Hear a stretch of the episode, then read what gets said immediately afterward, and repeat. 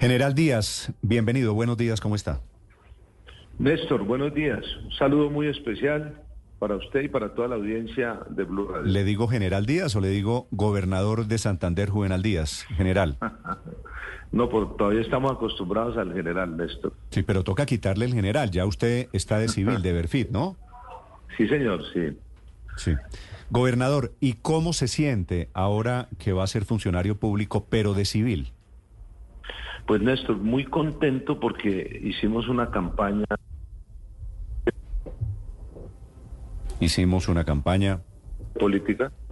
Sí. Una campaña donde no hicimos lanzamiento, ninguna reunión grande, no hicimos cierre, tampoco repartimos plata a los, a los políticos, esa no fue, digamos, el inicio de las conversaciones. Y la gente compró el discurso y fue una votación contundente, más de 200 mil votos sobre el segundo, me parece a mí que nos da la legitimidad para revisar todo lo que se está haciendo en Santander.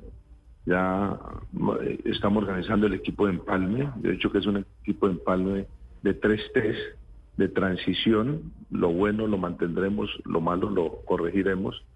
Técnico, no tiene nada que ver con el gabinete, los que estén ahí van a mirar el estado de la gobernación y transparente. Vamos a invitar la prensa, los entes de control, los gremios, a que nos ayuden a recibir la gobernación. Y paralelo a eso, vamos a revisar cómo está funcionando, cuál es la organización de la gobernación de Santander. Crearemos un comité de revisión estratégico institucional que nos va a decir, mire, está funcionando así, esto no sirve, reduzcamos gasto acá, reorganicemos acá para saber cómo va a funcionar la gobernación y que sea eficiente esa administración. Gobernador Díaz, muchas personas se preguntan, incluso allí en Santander, cómo pudo usted derrotar al el doctor Rodolfo Hernández y todos esos partidos tradicionales, aunque usted te venía con la bendición del Centro Democrático. ¿Cuál fue la fórmula? ¿Cuál fue finalmente el tema central que usted dice terminó conquistando a los santanderianos? Eh, uno, ir a los 87 municipios y a, gran, a la gran mayoría de los barrios del área metropolitana a hablar con la gente. Yo me iba y me caminaba a un pueblo entero y paraba en una vereda. Ese ejercicio lo hice en la recolección de la firma, es decir, hablar directamente con la gente. Dos, una propuesta clara de gobierno, un Santander seguro, próspero y un Santander sostenible con unos proyectos que son no son populistas, se pueden cumplir.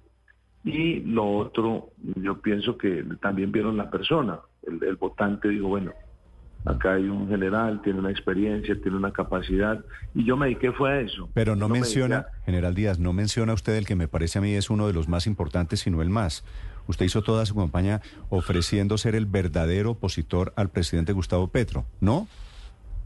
Sí, eso era inherente, ¿no? La gente me veía como, como una persona que Petro había sacado el gobierno como una persona que, iba a tener el carácter para ser el vocero de los santanderianos. ¿Y usted llega a la gobernación de Santander para ser el principal, el verdadero opositor de Petro? No, digamos que usted no puede hacer política como gobernador. Usted como gobernador lo que tiene que hacer es trabajar de forma... No, pero no le, le pregunto porque usted se lo ofreció a los votantes, ser el verdadero opositor. ¿Cómo va a ser el verdadero opositor de Petro desde la gobernación general?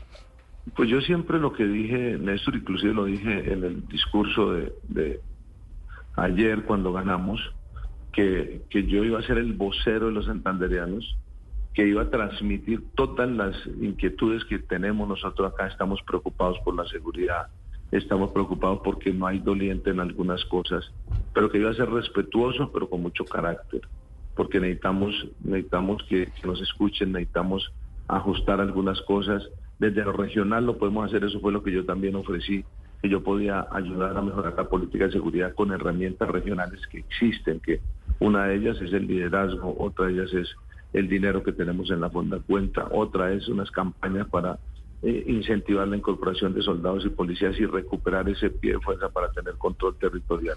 Eso fue lo que los santanderianos compraron, derrotamos a un candidato presidencial, Rodolfo Hernández, que había sacado 900 mil votos derrotamos a los que habían manejado el departamento por 20 años, le sacamos más de 220 mil votos. Es un mandato legítimo que nos permite eh, gobernar bien y hacer las cosas bien, porque los santanderianos también me lo manifestaban. Es que, es que no solo es el sentimiento contra Petro, también el sentimiento contra la corrupción, es el sentimiento contra el abandono de la provincia. La gente siente que que no hay doliente, que no los están teniendo en cuenta y eso es lo que vamos a corregir. Sí, general, pero hay temas que indiscutiblemente tienen que pasar por esa relación con el presidente Gustavo Petro y usted tiene dos condiciones. Una, haber prometido ser el verdadero opositor del presidente y otro, una relación que no terminó muy bien producto de la salida suya del ejército. Usted fue uno de los primeros en salir de esa barrida que hizo el presidente Petro. ¿Cómo se imagina su interlocución con el presidente Petro para los temas que tienen que ver puntualmente de presupuesto? De seguridad para Santander? Bueno, pues mire, primero cuando yo salgo del ejército, yo le doy una declaración a una entrevista a Teleantioquia. Y eso impresionó mucho en Antioquia porque yo dije, miren, no, no tengo ningún problema, el presidente ha decidido que él quiere una junta directiva, unas personas que lo asesoren y yo no, no, no estoy en ese perfil. Por eso es cuando yo tomo la decisión de hacer política pero yo no salgo ni a bravo con Petro ni a decir absolutamente nada, he sido muy respetuoso, muy respetuoso. ¿Cómo se maneja esa relación? Que yo lo, vi, lo dije también durante la campaña, eso me lo preguntaban cada rato. Pues hay unos planes, está el Plan Nacional de Caminos Comunitarios para la Paz, el Plan Nacional de Turismo, los planes para el acueducto y para el agua. La habilidad ahí es en presentar los proyectos que sean proyectos viables técnica, jurídica y que se puedan cumplir. Eso es lo que nosotros vamos a hacer. Y, lógicamente, pues vamos a ayudar en las políticas que sean buenas para el departamento. Sí. Sí, general Juvenal, última pregunta. Usted se inscribió por firmas, eh, un poco más de 200 mil, pero detrás de usted están los logos de los partidos tradicionales. ¿Cómo va a diferenciar el tema y cómo va a manejar la gobernación de Santander si va a tener a esos políticos tradicionales en, eh, en su gobernación? Bueno, pues yo fui muy claro, claro en eso a mí los avales de los partidos me los dan los presidentes de los partidos.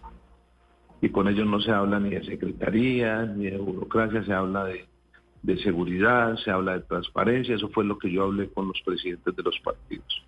Y lógicamente los dirigentes acá hicieron un trabajo, ayudaron, pero ellos lo tienen claro. Esto va a ser un, primero el comité de empalme es técnico, totalmente técnico, y mi gabinete va a ser un gabinete que tenga los méritos para poder hacer las cosas bien por Santander. ¿Cuándo anuncia el gabinete, gobernador?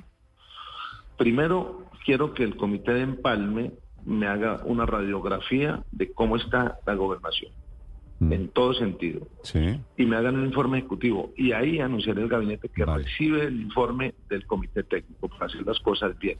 Pero los secretarios llegan a trabajar, no a representar cuotas políticas, porque yo de verdad me comprometí a cambiar la política en Santander, a hacer las cosas bien y eso es lo que vamos a pues hacer. Pues todos los alcaldes, gobernadores están anunciando, bueno, no todos, la mayoría que reciben a quienes van a ser sus sucesores. Claudia López dice que recibe a Carlos Fernando Garana a las cinco y media en el Palacio Líbano. Gobernador Díaz Mateus, gracias por acompañarnos. Le deseo suerte al frente de los destinos de los santandereanos. Néstor, un abrazo. Muchas gracias por la oportunidad de El general Juvenal Díaz Mateus, nuevo gobernador militar, general del ejército, gobernador de Santander.